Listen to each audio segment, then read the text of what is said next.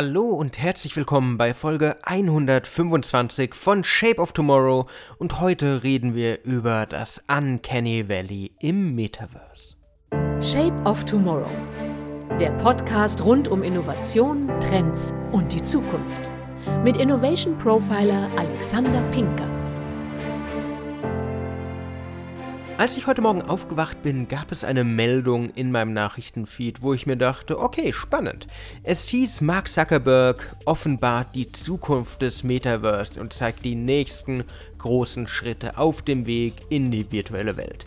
Was denkt man sich, wenn man sowas liest? Man denkt, wow, jetzt geht's richtig los. Mark Zuckerberg hat irgendeine ganz tolle neue technische Innovation durchgeführt, hat irgendeine neue Hardware vorgestellt, hat er unter anderem auch, die MetaQuest 2. Aber es ging um was ganz anderes. Mark Zuckerberg verkündet voller Stolz in seiner Keynote, dass es nun für die Avatare im Metaversum Füße gibt, Beine gibt und springt dabei mit seinem mittelmäßig gut animierten Avatar hoch und runter. Ja, ich hätte nie gedacht, dass die Freude so groß sein kann, dass man endlich Beine hat. Und für alle Hörerinnen und Hörer, die sich jetzt fragen, warum freue ich mich jetzt so darüber? Bisher waren die Avatare in Horizon, also der Metaverse-Welt von Facebook, jetzt Meta, ohne Beine. Man war ein fliegender Torso mit Händen, mit einem Kopf, aber das war es auch. Es gab keine Füße, es gab keine Beine.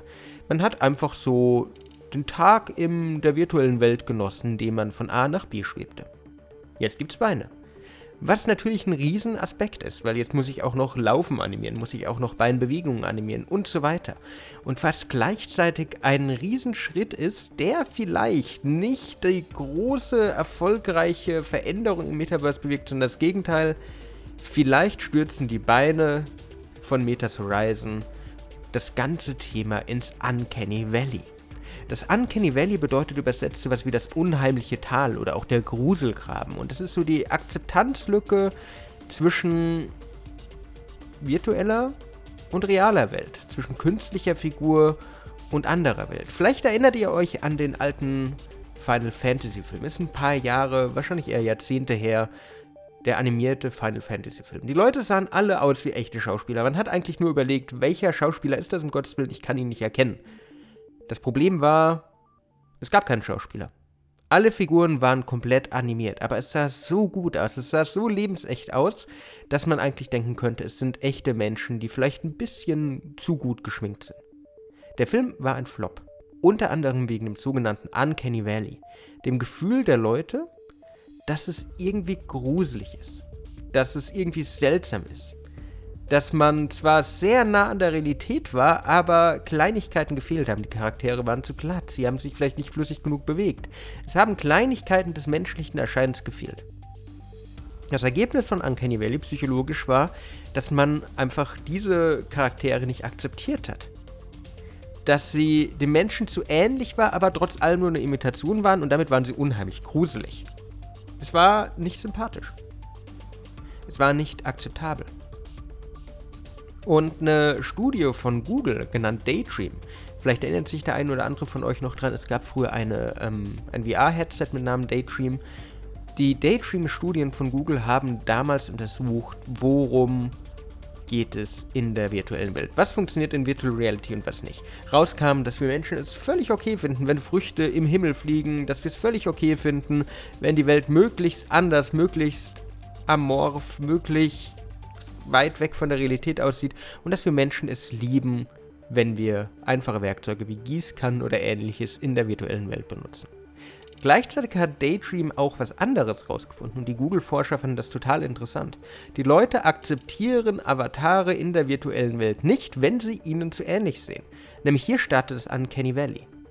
Denkt mal an euch selbst. Wenn ihr in den Spiegel schaut, ihr wisst genau, was euch erwartet. Ihr wisst jedes Muttermal, ihr kennt jedes Fältchen. Schließlich seht ihr euch voraussichtlich jeden Tag irgendwann mal in irgendeinem Spiegel. Sei es im Bad, sei es im Schlafzimmer, sei es irgendwo unterwegs in der Spiegelung in der Schaufensterscheibe. Wir wissen, wer wir sind. Und dann kommt das Metaverse. Dann kommen Avatare. Dann kommen Avatare, die so aussehen sollen wie wir. Und der Avatar von Mark Zuckerberg sieht ihm schon relativ ähnlich, auch wenn noch viel Potenzial nach oben ist. Und hier besteht die Gefahr des Uncanny Valley. Die Daydream-Studie sagte damals, es ist viel besser, wenn man einfach ein schwebender Torso ist, ein paar fliegende Hände, ein bisschen zu großer Kopf, wie man es vielleicht von Animes kennt, aber uns so im Grundsatz ähnelt, als wenn wir probieren, den echten Menschen nachzubauen. Weil ganz perfekt kriegen wir es nicht hin. Der Avatar wird vielleicht das eine Fältchen nicht haben, wird das eine graue Haar, das ihr habt, nicht haben, wird irgendwelche Muttermale, irgendwelche Ringe unter den Augen nicht haben und schon, wenn ihr in den virtuellen Spiegel guckt, sagt ihr, das ist unheimlich. Das ist seltsam. Das gefällt mir nicht. Es sieht aus wie ich, aber es ist nicht ich. Und mit der Einführung von Füßen, mit noch menschlichen Avataren, mit dem zunehmenden Schritt von Meta die reale Welt und die virtuelle Welt auch, was das Aussehen der Avatare angeht, zu verändern und anzugleichen, könnten sie sich tatsächlich ins Knie schießen und dasselbe Phänomen erleben, wie es bei dem Final Fantasy Film damals war. Eine zu gute Grafik, die aber doch zu weit von der Realität weg ist, macht uns Angst und könnte dafür sorgen, dass noch weniger Leute, als es momentan schon der Fall ist, das Metaverse nutzen wollen, weil sie sich einfach gruseln, weil sie sagen, das ist aber nicht echt, aber irgendwie sieht es echt aus, aber irgendwie auch nicht. An das Uncanny Valley muss man beim Gedanken, beim Konzipieren, beim Überlegen, wie ein Metaverse entstehen kann, einfach denken. Weil wir haben einfach weniger Ausdruck in den Avataren. Wir haben einfach andere Resonanzen zwischen virtuellen und realen Menschen. Es ist nicht echt. Und egal wie weit die Grafik steigt, es wird erstmal noch diese Grenze geben.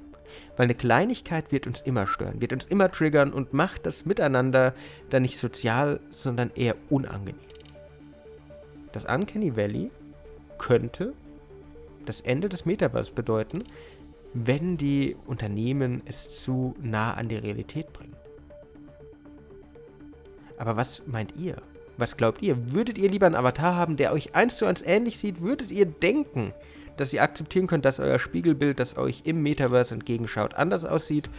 Oder ist es einfach alles zu gruselig? Und ihr hättet lieber dann doch den schwebenden Torso mit ein paar Eigenschaften von euch, aber doch weit genug weg von der Realität. Mich interessiert eure Meinung wie immer, schreibt mir gerne. Sonst war es das mit Folge 125 von Shape of Tomorrow. Ich hoffe, ihr konntet wieder einiges für eure Zukunft mitnehmen. Wenn euch die Folge gefallen hat, würde ich mich freuen, wenn ihr mir folgt, wenn ihr mir ein Like da lasst. Sonst hören wir uns in der nächsten Woche wieder. Bis dann und ciao. Shape of Tomorrow. Der Podcast rund um Innovation, Trends und die Zukunft. Mit Innovation Profiler Alexander Pinker.